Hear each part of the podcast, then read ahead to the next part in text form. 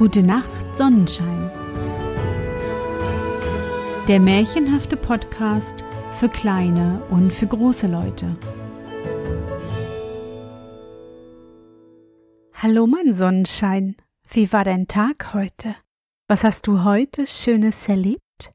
Mein Name ist Anne und ich begrüße dich zur 112. Folge meines Märchenpodcasts. Lass uns zusammen in die wunderbare Welt der Märchen reisen und gemeinsam entdecken, was die Helden und Prinzessinnen auf ihren Abenteuern erleben. Bist du bereit? Dann kuschle dich fest in deine Bettdecke, nimm dein Lieblingskuscheltier in den Arm und wenn du magst, schließe die Augen und folge mir ins Märchenland. Die schöne Katharina. Es war einmal ein Witwer, der hatte eine sehr schöne Tochter, die hieß Katharina. Und er nahm sich zur Frau eine Witwe, die eine hässliche Tochter mitbrachte. Und weil diese noch obendrein faul und schmutzig war, mochte niemand sie leiden. Sie wurde darum auch nur La Bruta, das Scheusal genannt. Die andere aber, die sich ebenso durch Tugend und Anmut auszeichnete, war weit und breit als die schöne Katharina bekannt, und sie wurde von Tag zu Tag schöner, trotzdem sie als Aschenputtel alle grobe Arbeit im Haus verrichten musste und sonst noch allerlei Drangsal von ihrer bösen Stiefmutter erfuhr, die oft Unmögliches von ihr verlangte. Eines Tages wurde Katharina mit drei Rocken Flachs in den Wald geschickt, wo sie die Kühe hüten und dabei bis zum Abend drei Strähne Garn spinnen sollte. Sie spann und spann, aber die Rocken wollten nicht leer und die Spindeln nicht voll werden. Da wurde ihr bange und sie fing an zu weinen. Ein ehrwürdiger Greis, der des Weges daherkam, grüßte sie freundlich und riet ihr, nachdem er die Ursache ihrer Tränen erfahren, die Spindeln auf die Hörner der Kühe zu stecken, die alsbald nun den ganzen Flachs aufspannen und auch noch das Weifen besorgten. Auf dem Heimwege sah Katharina unter einem großen Baume drei schöne Frauen, die schliefen. Aber die Sonne, die schon schräg stand, schien ihnen gerade ins Gesicht, und der Schatten, den der Baum anfangs gespendet, war von ihnen gewichen. Da schnitt das mitleidige Mädchen geschwind ein paar dicht belaubte Zweige vom Baume, breitete sie behutsam über die Schläferinnen und entfernte sich leise, ohne zu ahnen, dass es drei Feen waren, denen sie den Liebesdienst erwiesen hatte. Und wie die Feen erwachten, riefen sie die schöne Wohltäterin zurück und schenkten ihr aus Dankbarkeit drei Wundergaben.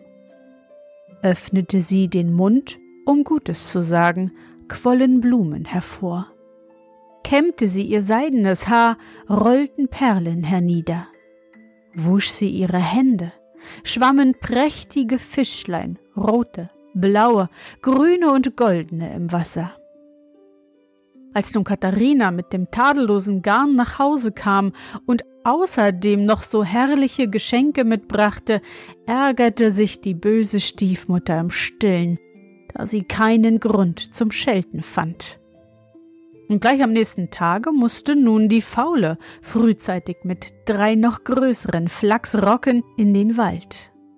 Aber weil sie träge und ungeschickt war, wurde nichts fertig. Zuletzt stach sie sich gar noch in den Finger, dass dicke Blutstropfen hervorquollen, und sie weinte vor Schmerz und Verdruss. Da kam wieder des Weges daher der gute Alte und grüßte sie wohlwollend. Doch sie dankte ihm kaum. Und als er ihr riet, die Spindeln an die Hörner der Kühe zu stecken, schalt sie ihn einen Narren, sprang auf und ließ die Arbeit im Stich. Auf dem Heimwege sah auch sie die drei Frauen im Sonnenbrand liegen. Aber anstatt sie mit schattigen Zweigen zu bedecken, lachte sie laut über die törichten Schläferinnen und ging weiter. Warte ein wenig, riefen diese ihr nach. Wir möchten dir doch auch ein Andenken mitgeben. Das war nun freilich ganz Schönes. Wenn sie den Mund zu hässlicher Rede auftat oder ihr unsauberes Haar kämmte, kamen nur garstige Dinge zum Vorschein. Und wenn sie sich wusch, wurde das Wasser wie Tinte so schwarz. Und ihre Mutter peinigte vor Zorn die unschuldige Katharina dafür, umso ärger. Eines Tages fuhr der Prinz durch die Stadt. Alle Leute wollten ihn sehen und steckten die Köpfe aus den Häusern oder liefen auf die Straße und riefen Eviva! Es lebe der Prinz. Die schöne Katharina schaute vom Fenster einer Schneiderin herab, und als er vorüberfuhr und sie in den Hochrufen der anderen einstimmte, fielen ihm die Blumen ihres Mundes gerade ins Gesicht, so dass er ganz ärgerlich emporblickte und rief Wer wagt es, mich mit Blumen zu bewerfen? Da ich es doch ausdrücklich verboten. Bin ich ein Harlekin? Er ließ die Schneiderin zu sich kommen, die nun nicht müde wurde, die Schönheit und die Wundergaben der erschrockenen Katharina zu rühmen. Und nachdem der Prinz sich bald selbst davon überzeugt hatte, erkor er sie zur Gemahlin. Wie er sie aber in goldener Brautkarosse nach seinem Palaste abholen ließ, setzte sich auch die Stiefmutter mit ihrer hässlichen Tochter in den Wagen.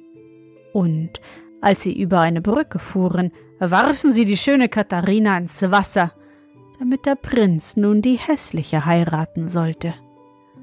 Zum Glück aber wartete er damit noch ein Weilchen, und Katharina war inzwischen eine Nixe der Meerfrau geworden, die sie aufgenommen hatte und ihr zwölf goldene Ketten um den Leib legen ließ. In der Hauptstadt des Prinzen, der bald nachher als Kaiser regierte, lebte auch ein sehr kluger Hirte, der täglich seine Herde zur Meeresküste trieb, wo an sonnigen Tagen eine schöne Jungfrau emportauchte. Und hatte sie dort lächelnd ihr Haar gestrählt, verschwand sie wieder in den Wogen und ließ auf dem Sande kostbare Perlen zurück. Jedes Mal, wenn der Hirte am Kaiserpalast vorbeikam, riefen seine Gänse und Puten. Qua, quara, qua! Kommt, schauen am Strande nah, die schöne Katharina, als rechte Kaiserin, ja, ist sie des Kaisers Wonne und schöner als die Sonne. Der Kaiser, der sehr ungehalten war, dieses Geschnatter alle Tage vernehmen zu müssen, ließ den Hirten zu sich rufen und sprach Ich habe genug von dem Lärm, der mich täglich im Morgenschlaf stört und vom Regieren ablenkt. Könnte man wenigstens verstehen, was Sie sagen? Da berichtete der Hirt getreulich, was das Quarara bedeutete und was er am Strande gesehen. Zum Beweis zeigte er die Perlen, die er gefunden hatte. Kaiser lauschte ihm staunend und merkte, dass man ihn betrogen hatte. Er befahl dem Hirten, das nächste Mal die Nixe zu fragen, wie sie aus den Ketten der Meerfrau befreit werden könnte, um wieder zum Erdenleben zurückzukehren. Der Hirte tat wie ihm befohlen. Um mich zu befreien, sagte die Schöne, müssen zwölf starke Männer die zwölf goldenen Ketten mit zwölf scharfen Schwertern in einem Augenblicke durchhauen. Wenn das nicht gelingt, werde ich niemals erlöst. Schon am nächsten Morgen begab sich nun der Kaiser mit zwölf wehrhaften Rittern zum Strande, wo die Jungfrau sich sonnte. Auf seinen Befehl zogen die Ritter ihre Schwerter, und in einem Augenblicke fielen die Fesseln zu Boden, und die Schöne war wieder zur Erdenjungfrau geworden. Der Kaiser warf seinen Mantel über sie und führte sie als Gemahlin mit sich in seinen Palast. Die böse Stiefmutter aber und die ihrer würdige Tochter ließ er verbannen.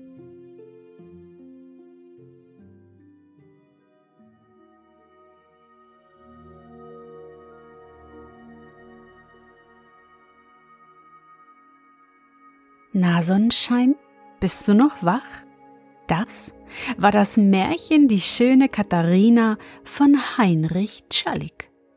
Es stammt aus seinem Buch Die Märcheninsel. Dort sammelte er märchenhafte Geschichten von der italienischen Insel Capri. Und diese werden wir in den kommenden Monaten zusammen entdecken. Ich hoffe, dir hat unsere gemeinsame Reise heute gefallen. Für mich war es wieder wunderbar und ich danke dir, dass du mich begleitet hast. Und bevor du nun die Augen schließt und in dein Traumland reist, möchte ich mit dir nochmal an dein schönstes Erlebnis heute denken. Was war es? Vielleicht hast du heute einen Schneemann gebaut und ihm statt einer Möhrennase eine Nase aus Gurke verpasst. Das geht nicht? Doch, ich habe es selbst gesehen. Versuche dich an dein schönstes Erlebnis heute zu erinnern.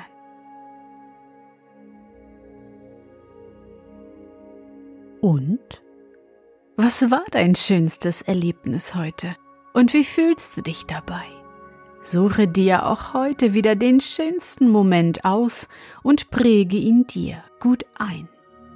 Und wenn du magst, kannst du ihn auch malen oder aufschreiben. Und nun gute Nacht, Sonnenschein. Schlaf gut und träum was Schönes. Wir hören uns bald wieder.